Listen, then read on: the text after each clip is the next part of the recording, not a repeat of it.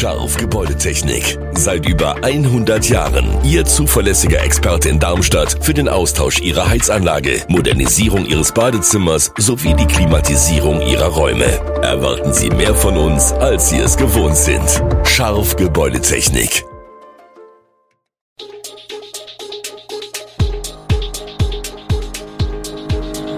Gude, unser morgendliches News Update. Das Wichtigste aus Südhessen für Sie im Überblick. Guten Morgen aus Darmstadt an diesem 5. Dezember. Schönung und Bürger bleiben Bürgermeister, weiter Widerstand gegen Aldi in Aheigen und die aktuelle Lage in der Ukraine. Das und mehr hören Sie heute im Podcast. Ein 18-jähriger Autofahrer ist bei einem Frontalzusammenstoß bei Großzimmern ums Leben gekommen. Zwei weitere Menschen erlitten bei dem Unfall am Sonntagabend leichte Verletzungen, wie die Polizei mitteilte. Die beiden Autos seien demnach in einer Kurve zusammengeprallt. Der 18-Jährige starb noch an der Unfallstelle. Der 19-jährige Fahrer des anderen Wagens und seine 16-jährige Beifahrerin wurden leicht verletzt ins Krankenhaus gebracht. Die Ursache des Unfalls war zunächst unklar. In Südhessen ist gestern gewählt worden. In Losch und in Gernsheim konnten sich bei der Bürgermeisterwahl jeweils die Amtsinhaber durchsetzen. Christian Schönung von der CDU bleibt Bürgermeister in Losch. Der 53 Jahre alte Amtsinhaber erhielt am Sonntag 90,56 Prozent der abgegebenen Stimmen. Wolfgang Burkhardt, der als unabhängiger Kandidat angetreten war, kam auf 9,44 Prozent. Die Wahlbeteiligung lang bei 48,82 Prozent. In Gernsheim kann Peter Börger von der CDU seine Arbeit fortsetzen und am 3. Juni 2023 die dritte Amtszeit beginnen. Er gewann die Bürgermeisterwahl mit 60,29 Prozent und 2220 der 3682 gültigen Stimmen. Die Gegenkandidatin Stefanie Herbert von der SPD erhielt 1462 Stimmen und erreichte mit 39,71 Prozent ein respektables Ergebnis für einen Newcomerin. Die Wahlbeteiligung lag bei 44,41 Prozent.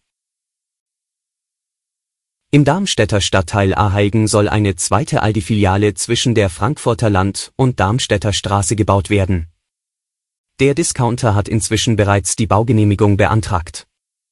Doch die Interessengemeinschaft Aheiger Bürger setzt sich bereits seit knapp sechs Jahren gegen den Bau ein.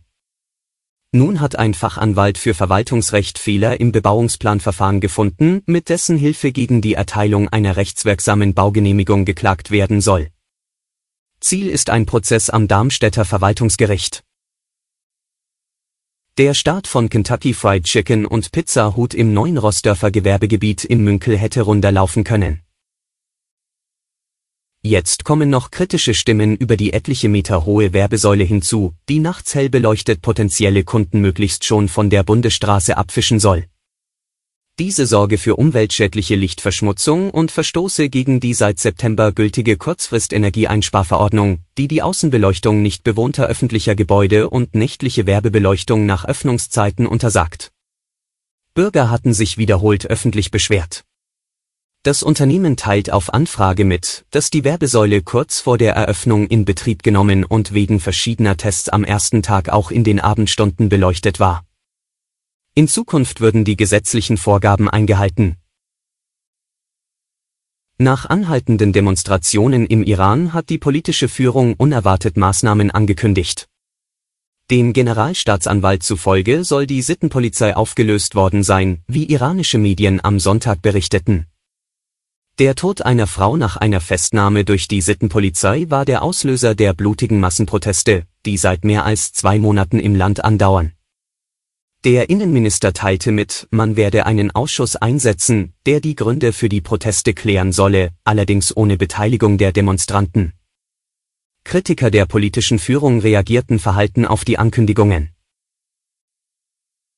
Zum Abschluss ein Blick auf die Lage in der Ukraine. Der ukrainische Generalstaatsanwalt Andrei Kostin prangert eine drastische Zunahme sexueller Gewalt durch russische Soldaten an. Infolge des russischen Angriffskriegs gegen die Ukraine seien alle Geschlechter und Altersklassen betroffen, Kinder ebenso wie Alte, sagt Kostin. Kostin sagt, vor vier Monaten seien erst 40 Fälle von sexueller Gewalt registriert worden, aber mittlerweile seien es mehr als 110 Fälle. Zudem gebe es eine hohe Dunkelziffer. In vielen Fällen würden Menschen durch russische Soldaten vergewaltigt, gefoltert und danach getötet. Betroffen seien vor allem besetzte Gebiete. Oft hätten russische Kommandeure Vergewaltigungen angeordnet oder zumindest unterstützt, so Kostin. Alle Infos zu diesen Themen und noch viel mehr finden Sie stets aktuell auf echo-online.de. Gute Südhessen ist eine Produktion der VRM von Allgemeiner Zeitung, Wiesbadener Kurier, Echo Online und Mittelhessen.de. Redaktion und Produktion die NewsmanagerInnen der VRM. Ihr erreicht uns per Mail an audio.vrm.de.